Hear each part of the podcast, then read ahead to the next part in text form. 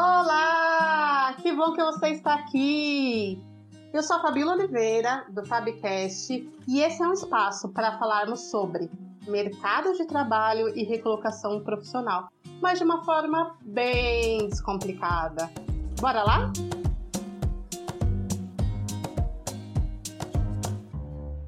Fabcast episódio 27 com novidade!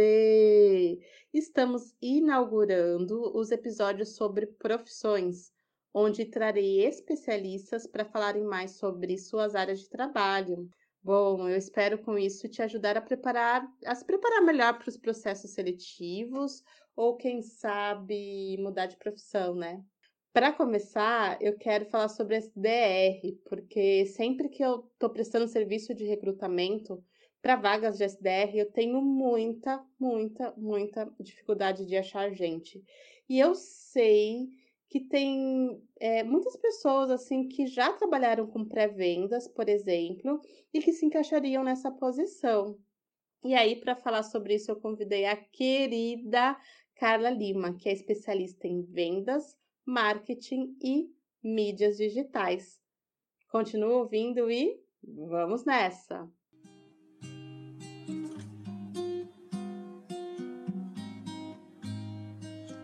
Olá, Carla, tudo bem? Tudo bom, Fabiola, e com você? Tudo bem. Eu quero primeiramente te agradecer pelo convite. É a segunda vez que nós estamos falando, né, sobre sobre SDR. Mas antes de começar, eu quero que você conte aí para todo mundo quem que é você no rolê. Ah, vamos lá. Obrigada mais uma vez, Fabiola. Sempre muito bom trocar com você. Para quem não me conhece, né, eu sou Carla Michele Lima. É esse meu nome lá no LinkedIn, quiser me acompanhar. É, eu sou profissional aí da área de vendas já há pelo menos 10 anos, tá? Mas contando um pouquinho da minha formação, eu sou formada em administração pela Federal aqui do Rio de Janeiro, tenho especialização em marketing e em vendas, é, e já estou aí no mercado, como eu falei, há mais de 10 anos. E já passei por todas as áreas da área comercial, né? Desde pré-vendas a gerente, né? A head da área, que é como eu atuo hoje, né? É, os últimos cinco anos da minha carreira estão dedicados a startups de tecnologia. Então, hoje eu trabalho como head da área comercial de uma startup, mas já passei por empresas mais tradicionais antes dessa transição aí que eu tive e sou muito apaixonada por todo o tema que envolve negócios, vendas. Então, espero poder contribuir com todos. Maravilha. E aí, para é, deixar todo mundo que está ouvindo na mesma página, né? Para a gente partir de um lugar é, comum, igual para todo mundo. O que, que é este danado do SDR? Vamos lá, né? SDR virou uma palavrinha quase que da moda, né? Todo mundo fala do SDR e aí parece que a gente está falando de uma coisa super nova e na verdade não é, né? Eu acho que o SDR é uma sigla, né? Que a gente traduzindo aqui é, para o que a gente usa no, no nosso país tem a ver com pré-vendas, né? E aí o que, que significa? Quando a gente pensava lá no passado, né, e até hoje algumas empresas são dessa forma, o vendedor ele assumia todo o funil de vendas, né? Ele fazia todas as etapas, desde a etapa de prospecção, de ter a reunião, diagnóstico, fechamento e pós-venda. É, com o avanço né, de alguns movimentos, principalmente de empresas de tecnologia, né, e principalmente esse termo surgiu muito de uma mudança que nós tivemos, que vem de um livro chamado Receita Previsível, para quem não conhece, eu super recomendo. E a Receita Previsível foi um experimento que o Aaron Royce, que é o escritor, ele fez na empresa Salesforce. Tá? E ele veio com essa nomenclatura de SDR porque ele percebeu que quando você quebra as etapas do processo de vendas, você ganha mais agilidade, porque você tem pessoas dedicadas a uma única função.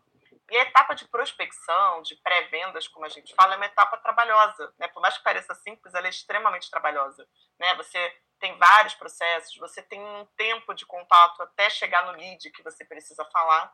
E por isso as empresas de tecnologia começaram a adotar né, isso lá nos Estados Unidos, essa metodologia de trabalho, né, e a gente tem ela sendo implementada aqui no Brasil com mais força mesmo aí nos últimos sete anos, cinco a sete anos, e aí se popularizou esse termo de SDR. Então, se eu tivesse que fazer um resumo, né, eu contei um pouco a história para ficar mais claro, é, o SDR é um pré-vendedor, então ele continua sendo um vendedor, eu costumo dizer que todo pré-vendedor é um vendedor, só que ele fica alocado na etapa de prospecção, ele fica ali na entrada da jornada do cliente. Ele trata de qualificar e captar novos leads.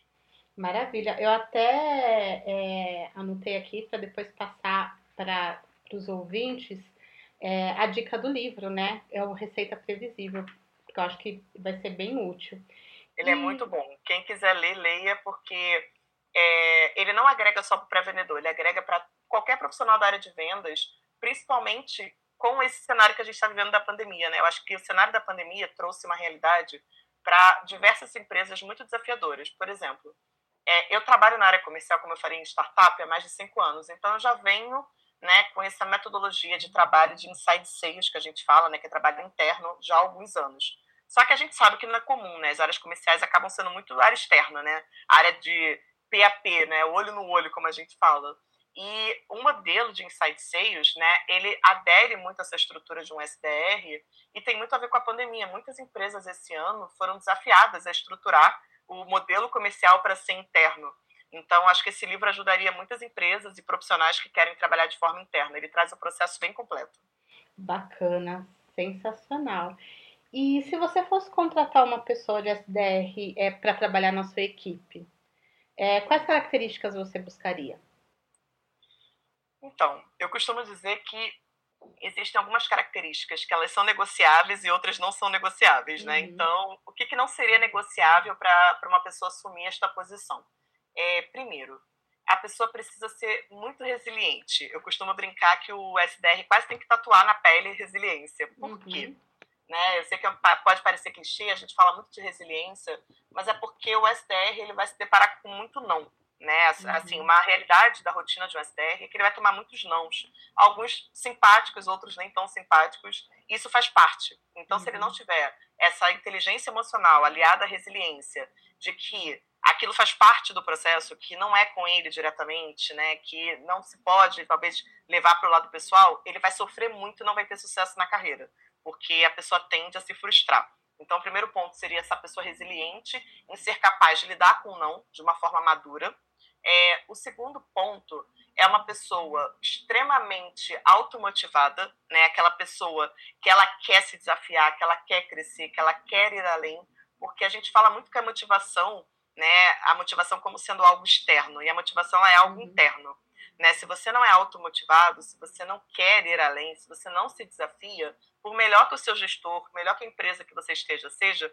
você não vai conseguir evoluir né? Porque isso não está dentro de você. Então, eu acho que uma pessoa que está nessa função, ela tem que ser aquela pessoa, sabe, com desejo de, de aprender constantemente, com desejo de crescer, com desejo de se reinventar. E a automotivação, ela proporciona isso, né? E, um terceiro, e uma terceira característica, eu acho que tem que ser uma pessoa extremamente é, apaixonada por lidar com pessoas. Né? A pessoa tem que gostar de lidar com pessoas. Por quê? Porque você vai lidar com pessoas em todas as esferas. Você vai ter o seu time, né? Você vai ter que ser capaz de lidar com o seu time, você vai ter que ser capaz de lidar com outras áreas, porque o pré-vendedor ele tem o vendedor, ele tem o marketing, ele tem outras áreas parceiras do processo. Então ele tem que ser capaz de circular sobre todas essas áreas aí de forma amigável, de forma é, colaborativa. É, e por outro lado, ele tem um cliente, né? E todo cliente é de uma forma, tem as suas, as suas características, os seus problemas, e é importante que seja uma pessoa que encare o cliente não como um problema, mas como alguém que está ali com uma dor que você pode ajudá-lo através do seu produto, através da sua solução, através de um bom atendimento. Então, a pessoa tem que gostar de gente. Eu acho que essas três características, para mim, seriam fundamentais numa avaliação. Show de bola.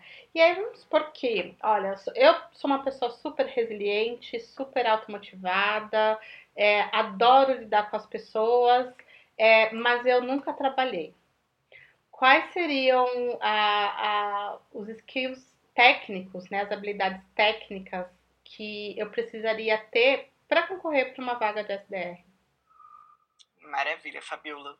É, você falou uma coisa que eu acho interessante e eu, eu, vou até abranger um pouquinho mais. Vou falar tanto para quem nunca trabalhou, uhum. como para quem nunca trabalhou como SDR. Tá vou, vou falar para esses dois públicos. Perfeito. Primeiro, é, se você já tem essas três habilidades, o que, que eu diria para você procurar se especializar tecnicamente para entrar nesta posição, sendo, por exemplo, seu primeiro emprego? É, esse livro Receita Previsível seria um bom caminho para você estudar.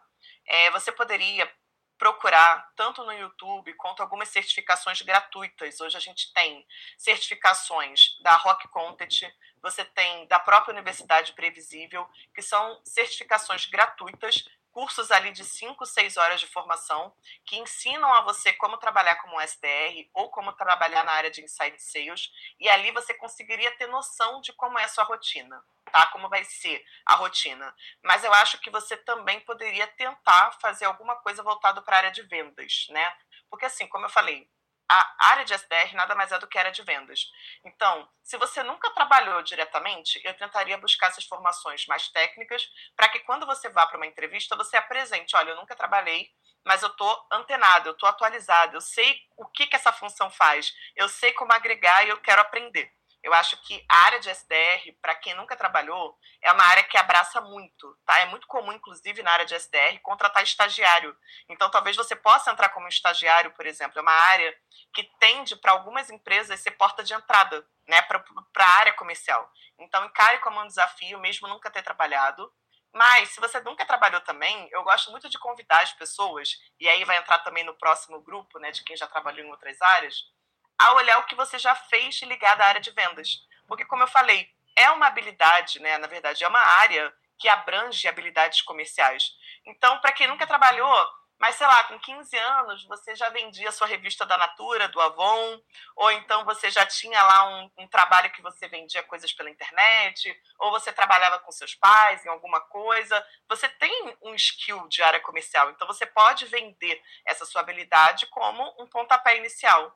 E para quem vem de outras áreas, eu também indicaria isso, sabe? Olha para tudo que você já fez. Ah, Carla, eu nunca trabalhei com SDR, mas eu já fui recepcionista. Então você já lidou com o público, você já lidou com, com perfis de pessoas diferentes, ou então você já trabalhou do setor de compras. Compras trabalha muito com negociação, então pode ser que você tenha habilidades de negociar, de contornar objeção. Então acho que é importante olhar se você já teve contato com o público, se você já teve contato com processo de negociação, de contornar reclamação, acho que você já tem aí pontapés iniciais para começar. Entendi. E tem alguma ferramenta é, que, além da certificação, dessa de estudar o método, né, é, e dessas habilidades pessoais, tem alguma ferramenta? Por exemplo, é, normalmente quando as empresas que eu atendo, elas pedem alguém é, para a área de, de pré-vendas, SDR, etc., eles sempre colocam como um pré-requisito básico habilidade para trabalhar com um CRM. Tem algo nesse sentido ou você acha que isso é ensinar, não é tão relevante, que dentro da área isso é uma coisa facilmente dá para se adaptar de uma forma mais fácil? O que, que, que, que você acha das ferramentas assim? Então, é, eu acredito que não, não seria um pré-requisito determinante, mas ele faria hum. diferença. E ah. por quê? Porque realmente não tem como você fazer uma gestão de área comercial hoje sem você usar um CRM. E aí, um CRM, para quem não sabe, né, é uma ferramenta que a gente utiliza para fazer gestão de carteira de clientes. Né? Então, nosso funil de vendas, né, todo, todo histórico, toda a negociação fica ali dentro. Então, o que, que eu diria? Tá? Hoje nós temos alguns CRMs principais do mercado né, que é o Pipe Drive, que é o HubSpot, que é a RD Station, o Salesforce. O Salesforce já é um pouco mais robusto, uhum. mas esses três primeiros que eu falei são os mais praticados, principalmente para pequenas e médias empresas, e tem alguns outros. Uhum. Então, se você nunca trabalhou com CRM, o que, que eu te daria como dica? Todos esses, praticamente, você tem vários conteúdos gratuitos na internet. Então, procura sobre o Pipe Drive, procura sobre o HubSpot, procura sobre RD Station, para quê? Para que você pelo menos fique familiarizado, mesmo que você nunca tenha atuado usando um CRM.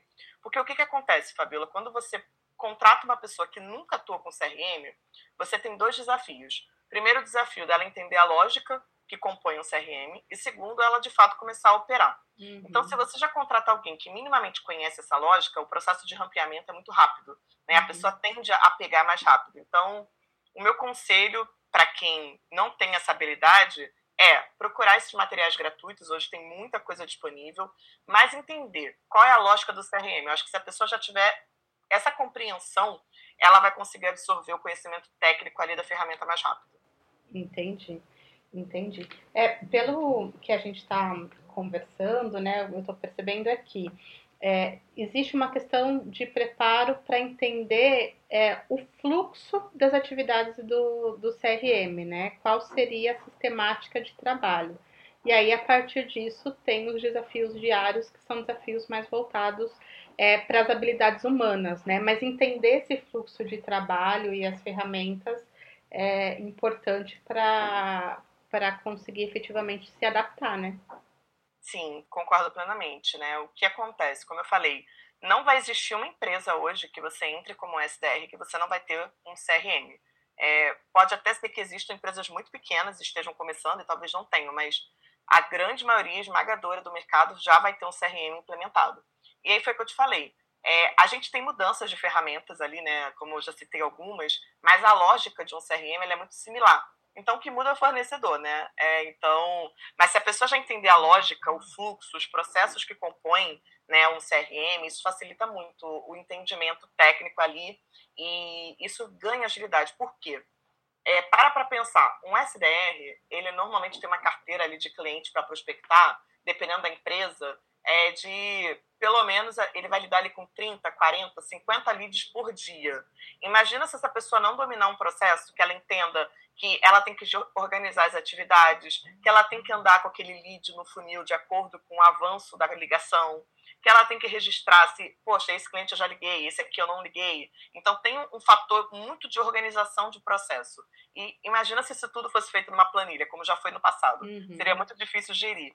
Então, por isso que o CRM se torna tão fundamental para que você garanta uma, uma organização e, além de organização, você garanta que os processos estão sendo bem seguidos pelas pessoas. Entendi.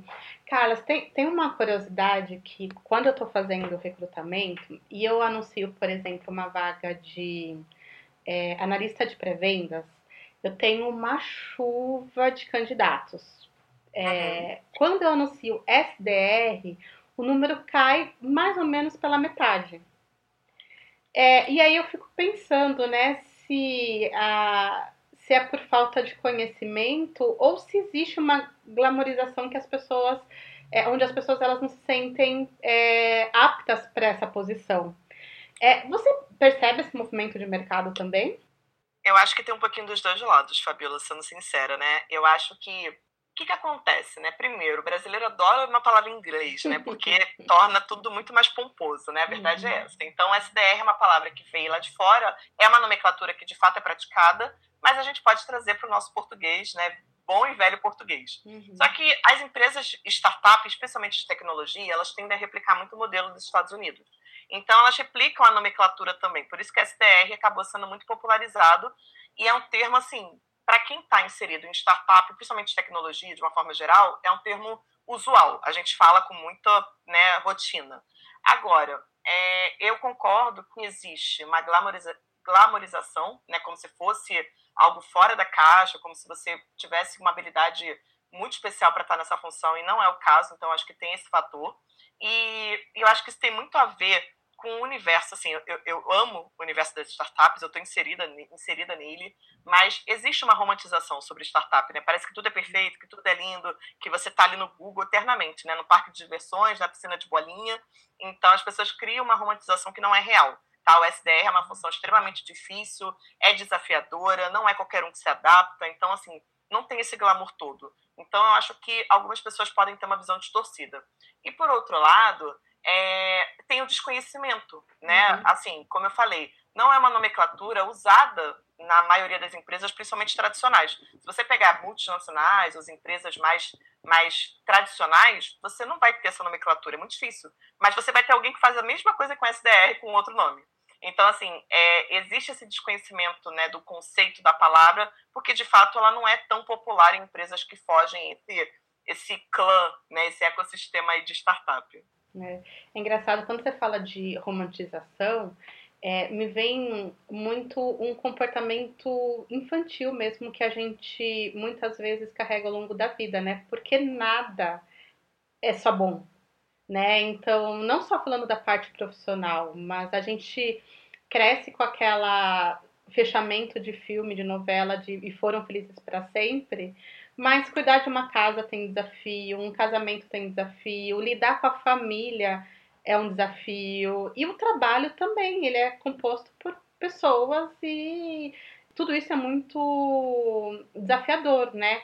E aí, às vezes, a gente cria aquela idealização que vai encontrar um lugar que vai ser o melhor lugar para trabalhar. É como se este lugar não tivesse falha, né? E aí a gente tira o aspecto humano das organizações, porque se tem gente, vai ter falha. Exatamente, concordo muito com você. É, eu costumo dizer também, eu, eu assino embaixo o que você falou, e contribuindo, como eu estou muito inserida nesse universo e eu não sou mais tão novinha, né, eu já passei da casa dos 30, é, eu, eu vejo as coisas com menos romantização, e por isso talvez a minha frustração seja muito baixa, né, porque... Uhum. É, você consegue encarar com maturidade que você está numa empresa, né, como você falou, repleta de pontos positivos e negativos. E aí, eu sempre eu tenho uma filosofia de vida que tudo na vida você tem que botar na balança. Enquanto o lado positivo está uhum. ganhando, aquilo vale a pena. A partir do momento que o lado negativo começa a ganhar, é o momento que você tem que refletir se aquela decisão é a decisão certa que você tomou, seja na vida pessoal, profissional, uhum. não importa.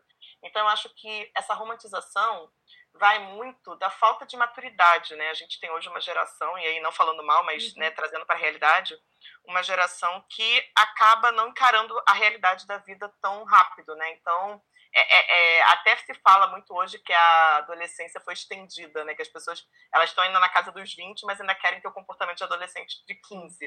E eu acho que isso se reflete muito nas startups, né? A startup é um universo jovem, é um universo que acolhe muitas dessas pessoas, né? E ela acaba alimentando esse ego. Mas ao mesmo tempo, você, qual é a realidade que você encontra, tá? Você encontra pessoas frustradas, você encontra pessoas imaturas, pessoas que acreditam que a felicidade e o sucesso da carreira dela está na mão da empresa, não dela, uhum. né? Então, uma coisa que eu sempre falo para o meu time aqui, e é, uma, é um trabalho de desenvolvimento que eu faço com eles, é não está na mão de ninguém além da sua gerir a sua própria carreira. A empresa, ela não vai te dizer, é você que vai dar sinais para a empresa para onde você está indo e para onde você quer ir. Então, acho que quando você assume né, esse controle sobre a própria carreira, você tende a sofrer menos porque você se coloca como responsável, né? E não na mão da empresa. Então, vejo que hoje acontece muito isso. A entrada, das, né, principalmente nas startups da galera jovem, de um romantismo de achar que em seis meses ela vai sair de estagiário a CEO. E aí isso não acontece, obviamente a frustração vem. E aí a pessoa acha que a empresa que ela está é a pior empresa do mundo, e às vezes não, a empresa é boa. Mas ela criou uma expectativa que é fora da realidade. Então, acho que isso envolve até um pouco de psicologia, né? Que eu acho que está bem forte aí na sua área mas eu vejo que isso é um reflexo muito grande. E um indicador que eu queria deixar aqui também importante é o seguinte: eu percebo, né, e conversa com amigos e estudos que eu mesma faço, um movimento muito grande das startups em contratação de pessoas com mais idade. Uhum. Por exemplo, a minha faixa etária para startup já não é uma faixa etária tão nova, eu estou com 35. Uhum. Mas eu vejo startups contratando mais de 40 agora, assim, sabe? Uhum. 40, 40 e pouco. Por quê? Exatamente porque eles perceberam que é necessário esse ponto de equilíbrio. Por mais que o jovem né, seja necessário, esteja mais antenado com tecnologia e tudo mais, é importante ter esse equilíbrio porque eu costumo dizer que a maturidade não vem só com o livro de faculdade, a maturidade vem com a vivência, né? E essa maturidade que traz o bom senso, que traz esse discernimento de fazer as escolhas. Você sabe, Carla, é, falando em idade, tem hoje a gente tem iniciativas como, por exemplo, a Mature Jobs, que tem trabalham vagas de emprego para pessoas pra, com mais de 50 anos, uhum. É, mas tem oportunidades até para mais. Eu estava fazendo um processo seletivo agora que o meu candidato preferido tem 62 anos. E eu achei ele, eu achei ele assim, é, sensacional. Assim, é, então, e, e, e, aí hoje eu entendo, eu, né, entendo isso de uma outra forma. Por quê? Porque eu comecei, a minha primeira equipe é, gerencial, que eu, que eu fui gerencial, eu tinha 25 anos. Hoje, olhando para trás, eu me vejo como eu fui uma gestora extremamente abusiva. Eu não, não digo que eu era abusiva com a intenção de é, não respeitar as pessoas. Não é uma coisa intencional. Mas eu queria tanto entregar o resultado, tanto entregar o resultado, tanto entregar o resultado, sem ter vivência para isso, que muitas vezes eu não respeitava o limite das pessoas. Sim. E hoje eu enxergo isso. Né? Então, hoje eu, eu percebo que eu tenho um, um, um outro movimento, que eu consigo é, é, ter um pouco mais de empatia, mas não é porque eu me tornei uma pessoa melhor com uma varinha de condão, não é isso, é porque eu fui vivendo e fui aprendendo. Então tem umas coisas que vó fala quando a gente é criança, que conforme a gente vai crescendo, quando ela fala não faz sentido nenhum. Depois que a gente vai crescendo, você passa pelas situações e você fala, nossa, minha avó tinha razão. Que é essa figura do sábio, né? Daquela pessoa que ela já passou por, algum, por, alguns, por algumas situações e por conta disso ela tem algo para contribuir.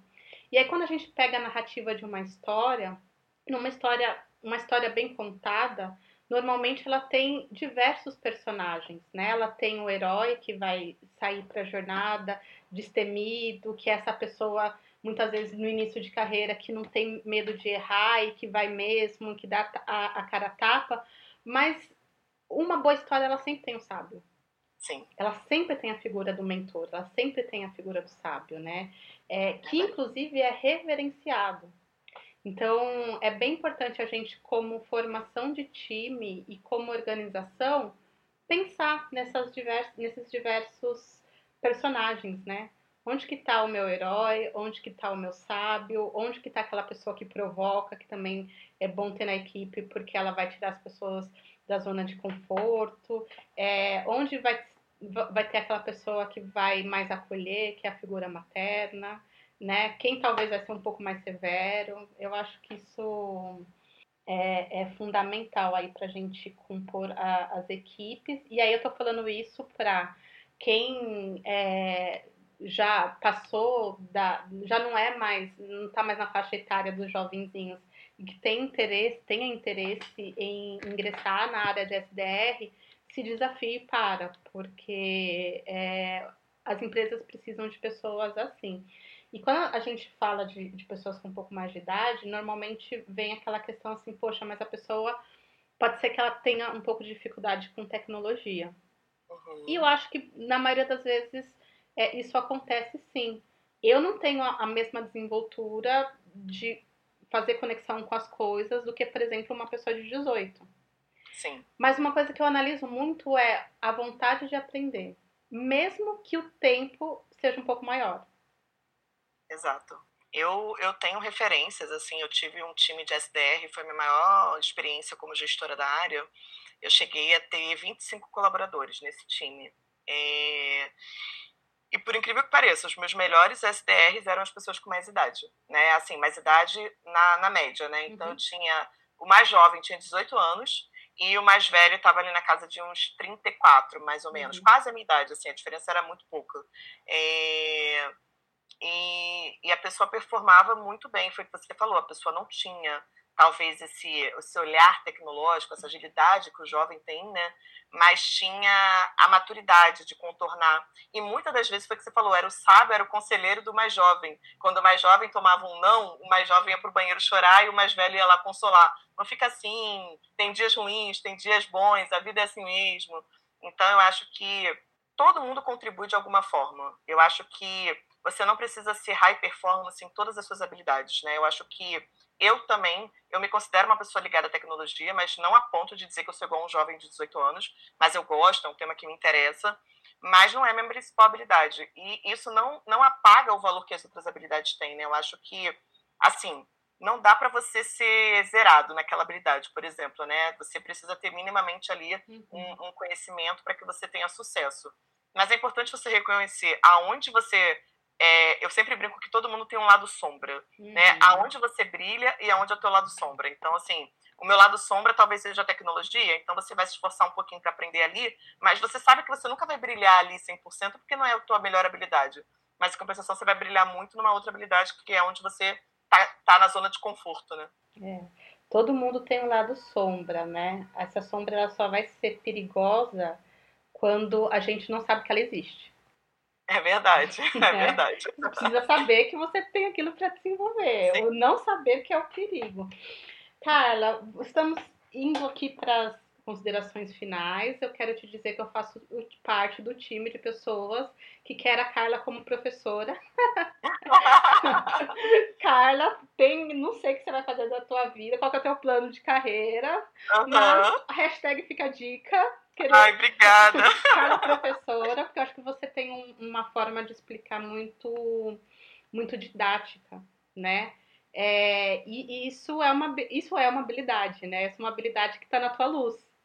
Ai, então, obrigada, Camila. Coloque isso a favor do mundo, viu? Muito obrigada. Sim, eu realmente pode ter certeza que essa, esse feedback eu já recebi algumas vezes. Ele está ali no meu caderninho de, de sonhos, né? Eu acho que a gente todo mundo tem um caderninho de sonhos. É, pretendo aí em breve assim compartilhar mais conhecimento e quem sabe dar, dar um patamar aí para esse objetivo evoluir. Mas obrigada, fico muito feliz assim a gente se conhece pouco tempo, né, para quem não uhum. sabe, né, e receber um feedback de alguém que não te conhece tanto, assim, tem um valor muito bom, né, porque isso prova que isso está transparecendo de alguma forma. É verdade. E quais são as, os recados ou as dicas finais que você dá para as pessoas que ou já trabalham com SDR e que querem é, performar ainda melhor ou que desejam trabalhar na área? Primeiro conselho que eu dou, e aí eu dou para todo mundo, todo profissional, mas eu vou focar no SDR. Se você não está presente no LinkedIn, esteja presente. É o primeiro conselho que eu quero dar. Eu costumo dizer que o LinkedIn não é mais aquele lugar chato, né? Que você botava currículo, ia lá uma vez por ano. É um local de relacionamento, de interação. E, como eu falei no início, o SDR tem que ter habilidade de pessoas. Então, desenvolva essa habilidade ali de relacionamento, de network, publique conteúdo, interaja com o conteúdo de outras pessoas, assim, se mostre. Eu acho que tem muita vaga de SDR, disponível no mercado, algumas até que as pessoas desconhecem porque não vão atrás. Então, é um mercado aí que está em ascensão. Eu vejo que diariamente eu recebo né, vagas de SDR em empresas do Brasil todo. Eu vejo no Sul, eu vejo em São Paulo, eu vejo no Norte. Então, não está só em São Paulo diretamente. É, esse é o meu primeiro conselho. O segundo conselho é tente fazer diferente. Assim, por mais que exista um processo, exista uma metodologia, exista tudo isso que nós já falamos aqui, é, coloque a sua identidade, né? Eu sempre costumo dizer que a autenticidade é o que torna um profissional único. Então, eu acho que a gente está no momento que é natural que a gente copie, né, e se espelhe nas pessoas, olhe referências, mas eu acho que você precisa encontrar aonde você, o que, que te torna autêntico. Então, assim, eu acho que as empresas hoje querem profissionais, seja como SDR ou como outras funções, autênticos. Então, que vocês busquem autenticidade, o que, que vocês podem agregar, sabe, assim, o que, que não é feito ainda. Então, é, não tenha medo de inovar. Eu sou uma defensora nata da inovação. Eu acho que é, a gente não está aqui só para replicar o que já existe, a gente está aqui para melhorar o que já existe. Então, olhe o que já existe, coloque a sua identidade e tenho certeza que são os diferentes que ganham espaço e ganham espaço rápido. E só um complemento sobre o LinkedIn, a Carla está no Rio, eu estou em Santo André, graças à tecnologia, né? Mas também Sim. graças ao LinkedIn, porque a gente não se conhece pessoalmente, né? A gente começou a trocar a partir de uma publicação que a Carla fez no LinkedIn sobre SDR e que despertou meu interesse. Exatamente, Fabiola. E olha que o LinkedIn já me trouxe boas amizades e amizades que já saíram do virtual para o presencial. Então, assim, eu sou uma defensora muito grande da rede. É, quem me conhece né, ao vivo, assim, meus amigos, todo mundo fala assim. Meus amigos brincam que eu sou a professora do LinkedIn de todos eles, porque sempre que alguém tem dúvida, eles correm para mim, porque eles sabem que eu uso muito. E eu comecei a usar o LinkedIn como carreira né? Porque como eu já falei aqui, eu fui vendedora, né, por muitos anos, e o LinkedIn me ajudou a fechar bons negócios. Então, fica a dica, o LinkedIn te ajuda a fechar negócios, o LinkedIn te ajuda a se conectar com boas pessoas. É... Então, eu sempre brinco, tá? E aí eu vou fazer uma brincadeira aqui que eu falo para todos os meus amigos. Em vez de ficar duas horas no Instagram, fica uma hora e meia e fica meia hora no LinkedIn, porque a gente perde tanto tempo no Instagram e às vezes o Instagram não acrescenta muita coisa na nossa carreira. Então, saiba, saiba alocar o seu tempo, né? Que a gente às vezes fala, ah, eu não tenho tempo. Na verdade, a gente não está sabendo usar o tempo da forma correta. É verdade. E aí, então, para finalizar, eu sei que você já falou, mas eu vou pedir para você repetir. Como é que as pessoas podem te é, encontrar no LinkedIn? Ai, maravilha. Então, olha, Fabiola depois pode colocar aqui na descrição, porque o meu nome é um pouquinho diferente, mas é Carla Michele Lima, tá? É o nome que está lá no LinkedIn. É, então, quem quiser me adicionar, quem quiser tirar alguma dúvida que talvez tenha ficado, fique à vontade. É, eu sou muito aberta a trocar. A Fabiola está aí de testemunha que pode me acionar sempre que possível. E é isso, gente. Espero que tenha contribuído de alguma forma aí a minha experiência com vocês. Maravilha, muito grata, Carla. É, espero que. Eu tenho certeza, na verdade, que esse episódio vai ser útil para muita gente. Espero que essa troca também é, tenha te gerado algum, algum conhecimento novo, alguma informação nova, né? E eu quero agradecer muito pela sua disponibilidade, não só para a gente gravar, mas também para continuar essa conversa com os ouvintes que você abriu essa porta, né? Para quem quiser te chamar lá. Então, super grata e vamos que vamos, estar aqui ó, no, no time, Carla Professora. Maravilha, Fabiola, adorei. E vamos que vamos, estou por aqui sempre. Maravilha. Espero que tenhamos ajudado a desmistificar o SDR, né? Agradeço a você por ter ouvido até aqui e te convido para me enviar um e-mail no fabicast@rdaconsultoriahumano.com.br com as suas dúvidas relacionadas à recolocação profissional e agora sobre profissões. Carla, você é uma querida. Gratidão pela aula, viu? Muita, muita, muita gratidão. E até mais.